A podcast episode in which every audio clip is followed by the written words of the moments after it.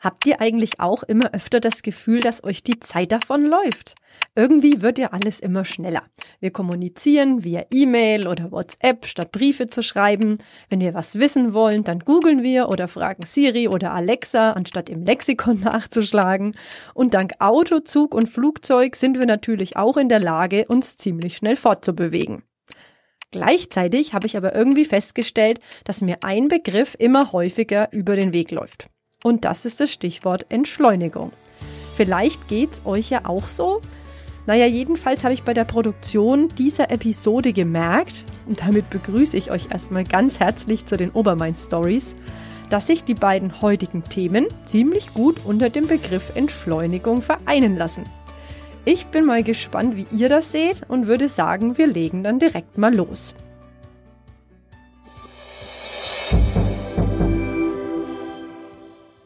Er ist klein, grün und bewegt sich rein elektrisch mit ca. 50 Stundenkilometern vorwärts. Ich spreche hier vom sogenannten Elektrofrosch. Dabei handelt es sich um ein Elektroauto, das in Berlin produziert wird und mit dem nachhaltige Mobilität bezahlbar gemacht werden soll. Das Modell Big beispielsweise gibt es ab 4.500 Euro und das allererste nach Bayern ausgelieferte Auto ist tatsächlich hier bei uns im Landkreis unterwegs, genauer gesagt in Trieb bei Hermann Steinbach. Ich habe mir das Ganze natürlich mal vor Ort angesehen und mir erst einmal von Hermann berichten lassen, wieso er sich eigentlich für diese Art der Mobilität entschieden hat durch Corona und durch die ganzen ja, Umwelteinflüsse oder Umweltkatastrophen, die wir jetzt in letzter Zeit gesehen haben, kommt das Umdenken bei den Menschen. Und ich hatte ja vorher ein Dreirad, ein Kultfahrzeug, eine Ape aus Italien. Und das war schon ein Highlight für mich. Aber ich habe gesagt, das kann nicht sein, so schön wie sie ist. Äh, sie haut unheimlich Dreck raus, sie ist unheimlich teuer. Und das passt eigentlich nicht mehr in die heutige Zeit. Und darum habe ich gesagt, Mensch, äh, wenn sowas in elektrisch gibt, das wäre es was. Das wäre genau das Richtige für mich. Was mich dann natürlich interessiert hat, wie sieht's eigentlich mit der Alltagstauglichkeit aus und welche Erfahrungen hat Hermann bislang mit dem Elektrofrosch so gemacht? Ja, da wirst du überrascht sein, weil meine Ausführung hat eine Reichweite von 120 Kilometer. Also das ist für so ein kleines Vehikel doch recht viel.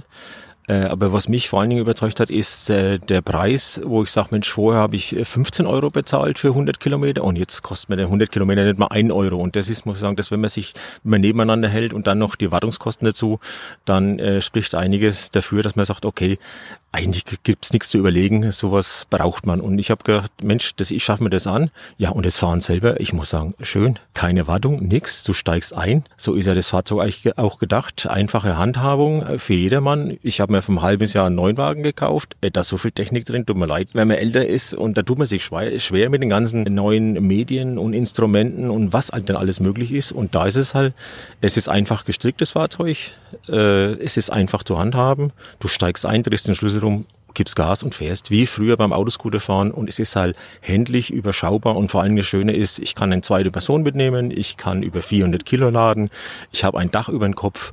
Und ja, es ist halt ein entspanntes, entschleunigtes Fahren. Könnten also in ein paar Jahren vielleicht schon viele solcher Frösche durch den Landkreis Lichtenfels cruisen? Hermann Steinbach ist auf jeden Fall überzeugt davon und hat mir abschließend auch nochmal von den Vorteilen des Kleinflitzers in Sachen Kosten und Wartung erzählt. Ja, was den Unterhalt betrifft, du hast da wirklich noch die Stromkosten, sag ich mal, ist normal anschließbar an jeder 220 Volt Steckdose. Äh, je nach Verbrauch, klar, kann das dann über Nacht ganz geladen werden. Aber ich sag 100 Kilometer, wie erwähnt, ein Euro. Aber ansonsten ist du, hast du keinerlei Wartung mehr. Das Einzige ist noch äh, Versicherung Jahr, 40 Euro. Gut, wenn man Teilgas gemacht, dann kostet es 90 Euro, aber ansonsten ist nichts mehr dran, kein TÜV, keine Überwachung, nix. Und das ist halt der große Vorteil bei diesen kleinen Fahrzeugen.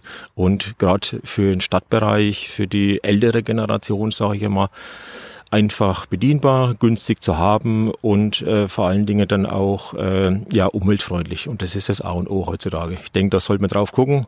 Und jetzt haben wir zumindest die Alternative zu Hause und kann dann sagen, okay, kleiner Weg, kurzer Weg, was muss ich kaufen? Und dann im Halten das kleine Gefährt und ist umweltfreundlich unterwegs. Ja, ich bin auf jeden Fall gespannt, ob sich hier am Obermain künftig weitere begeisterte Elektrofroschfahrer finden. Und selbst längere Strecken lassen sich damit eben ganz entschleunigt bewältigen. Das hat mir Hermann übrigens auch noch verraten, da er zum Beispiel regelmäßig zu seinen Enkeln in den Landkreis Bamberg fährt. Ja, ist dann auf jeden Fall ein ganz anderes Fahrerlebnis auf der Landstraße, wo es nicht nur darum geht, möglichst schnell von A nach B zu kommen, sondern eventuell auch den Weg dorthin und die schöne Landschaft zu genießen. Von der Mobilität kommen wir jetzt noch zu einem zweiten Thema, das vor allem die Eltern unter euch interessieren dürfte. Denn was könnte entschleunigender sein, als Bücher zu lesen oder besser gesagt den eigenen Kindern vorzulesen? Ja, das Thema Kinderliteratur jedenfalls haben sich Iris Bürger aus Lichtenfels und ihre Freundin Steffi aus Darmstadt auf die Fahne geschrieben. Die beiden haben mit Kinderbuchstabensuppe sowohl einen Buchblog als auch einen Podcast ins Leben gerufen, bei dem es jede Menge toller Empfehlungen für Kinderbücher, Tipps für den Einsatz im Unterricht und jede Menge Inspiration für kleine, mittlere und große Leserinnen gibt. Und da es hier bei den Obermain Stories ja auch um inspirierende Geschichten made in Lichtenfels geht, habe ich natürlich mit Iris und auch Steffi gesprochen, die mir zunächst einmal erzählt haben, wie das Projekt entstanden ist und um was es dabei genau geht. Ja, der Blog hat circa vor einem Jahr gestartet und zwar folgendermaßen, das kam durch einen Zufall. Wir lesen gerne mit unserem Kindergartenkind zu Hause natürlich Kinderliteratur. Das heißt, ähm, alles so Astrid Lindgren, Ottfried Preußler, was man halt so kennt und ähm, haben auch ganz viele Bilderbücher und Sachbücher zu Hause und ja, wir genießen einfach Kinderliteratur. Und als ich so nach äh, ja, Büchern im Internet Ausschau gehalten habe, bin ich auf eine Seite gestoßen, und zwar vorablesen.de. Und da konnte man sich mal über neue Bücher informieren. Und wenn man dort einen Leseeindruck ähm, verfasst und hinterlässt, dann kann man dort in einen Lostopf wandern und vielleicht mit ein bisschen Glück gewinnt man ein Buch. Und schwupps, so habe ich das Buch ähm, von Torben Kuhlmann gewonnen, eins seiner Mäuseabenteuer. Und zwar ist es das Buch Einstein aus dem Nord-Süd-Verlag. Und das lag dann zu Hause und hat mich angeguckt und ich war ganz stolz und dachte mir, ich schreibe gerne hobbymäßig. Ähm, wir lesen hier sehr gerne Kinderbücher vor. Äh, warum nicht beides miteinander verbinden? Und dann habe ich mich mal in sozialen Medien umgeschaut, vor allem Instagram, und habe dort den Buchblog gestartet und mich vernetzt mit anderen Buchbloggerinnen und Buchbloggern und kam so eben auf ganz viel neue Inspiration. Ähm, die Bücher habe ich dann auch gekauft äh, oder in der Bücherei ausgeliehen und ja, das macht seitdem richtig viel Spaß. Aber so ein Hobby hat natürlich auch ja eine begrenzte Zeit, sage ich mal und viele Ideen. Und da war ich sehr froh, als so circa nach einem halben Jahr meine liebe Freundin Steffi anrief und mich fragte, ob sie denn mal einen Gastbeitrag schreiben könnte. Und ich dachte mir, nee, ein Gastbeitrag reicht gar nicht. Bitte steig ein, mach mit, denn ich glaube, äh, zusammen haben wir noch viel mehr Ideen und können so viel umsetzen und die Leute von Kinder- und Jugendliteratur begeistern.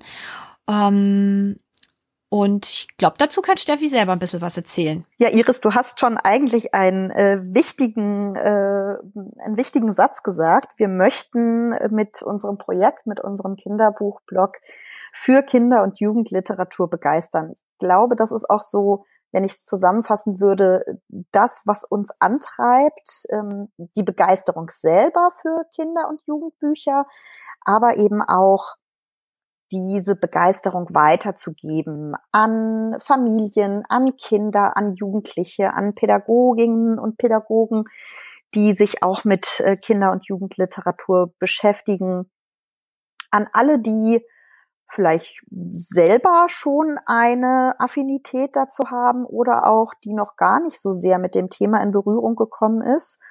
Und das machen wir jetzt über verschiedene Kanäle. Das machen wir über soziale Medien, Instagram und Facebook.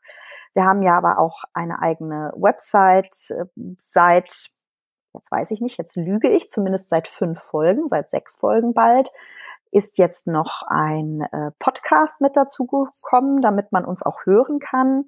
Und wir sind jetzt auch äh, seit ein paar Monaten immer mal wieder im Obermain-Tagblatt vertreten mit einer Seite, auf der wir über Kinderbücher schreiben und Empfehlungen abgeben. Und ähm, das ist das, was wir schon erreicht haben. Und ich finde, da können wir stolz sein auf uns. Das ist schon eine ganze Menge. Was ich natürlich auch noch wissen wollte, wo wird die Reise hingehen und was haben die beiden noch so für Ideen? Wo geht die Reise hin? Das ist eine gute Frage. Wir haben ganz, ganz viele Ideen. Wir werden äh, ganz bestimmt nicht alle jetzt hier schon verraten. Damit würden wir ja die Spannung raus. Ich kann so viel verraten, dass wir im September äh, anlässlich äh, der Wahl, das kann ich verraten, das ist glaube ich kein Problem, ähm, uns auf das Thema Politik und Weltgeschehen ein wenig konzentrieren wollen. Im Oktober, November und Dezember haben wir dann nochmal andere Fokusthemen, beziehungsweise wollen uns auch so ein bisschen auf das Thema Weihnachtszeit äh, einstimmen. Und wir haben noch ganz viele Ideen, was so größere Projekte angeht, aber da verrate ich jetzt noch nicht so viel. Was Schönes ist, dass die Zusammenarbeit mit den Verlagen jetzt immer mehr zunimmt. Das macht uns viel Spaß. Und wir freuen uns auch darauf, mit anderen ähm, Kinderbuch- oder Jugendbuchautorinnen und Autoren, Illustratorinnen und Illustratoren, Menschen rund um das Thema Buch noch mehr in Kontakt zu kommen, um sie zu uns zu Gast einzuladen oder auch in den Podcast. Da freuen wir uns ganz besonders drauf und einfach noch mehr über die Kinder- und Jugendliteratur Buchwelt zu erfahren. Ja, da können wir auf jeden Fall gespannt sein. Und wenn ihr mehr über den Buchblog und die zwei Bloggerinnen erfahren wollt, verlinke ich euch die entsprechenden Seiten natürlich in den Show Notes. Und wie ihr merkt und vielleicht auch schon in den vergangenen Folgen gehört habt, gibt es hier am Obermain viele Menschen, die in den verschiedensten Lebensbereichen was auf die Beine stellen, ihre Leidenschaft mit anderen teilen und somit dann auch was bewegen. Ihr könnt übrigens jederzeit auch in die schon erschienenen Folgen reinhören. Die verjähren sozusagen nicht, sondern sollen euch ja auch immer wieder Inspiration geben und ein bisschen Optimismus verbreiten, dass sich hier auch sehr viel Gutes tut. Ja, und damit sind wir schon wieder am Ende der heutigen Folge. Weiter geht's dann wie immer in zwei Wochen und ich würde mich freuen, wenn ihr wieder mit dabei seid.